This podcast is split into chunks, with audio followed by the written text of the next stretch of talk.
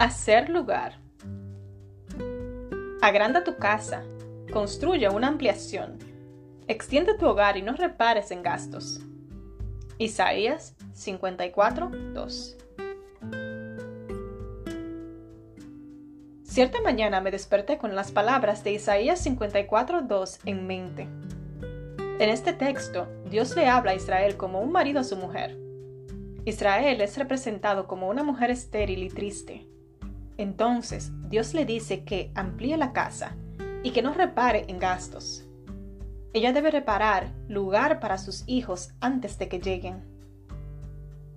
¿Cómo nos preparamos para las bendiciones que Dios quiere darnos? Haciendo lugar físico, mental y emocional. En Exposiciones de Spurgeon sobre versículos de la Biblia, el famoso predicador inglés escribió, Dios está a punto de bendecirte. Agranda tus carpas, alarga las cuerdas y fortalece las estacas.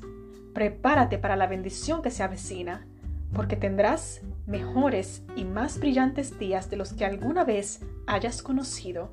Por tanto, ya no estés triste, sino Mira con alegre anticipación las cosas buenas que te esperan. Antes de recibir la bendición hay que hacer lugar. Es un acto de fe y esperanza.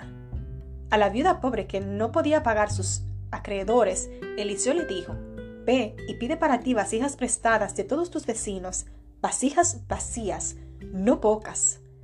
Segunda de Reyes 4.3 esta pobre mujer estaba a punto de perder a sus hijos. Ellos serían tomados como esclavos en forma de pago. Entonces Eliseo le dijo que hiciera lugar para la bendición, y no poco lugar.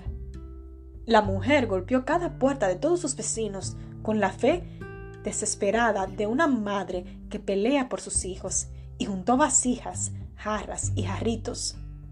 Luego ella se encerró en su casa y Dios llenó el espacio de fe que ella había creado con bendiciones. El aceite de oliva dejó de fluir solo cuando la última jarra se llenó hasta el borde. A veces no queremos hacer espacio emocional para una bendición porque nos cuesta soltar el dolor y volver a creer.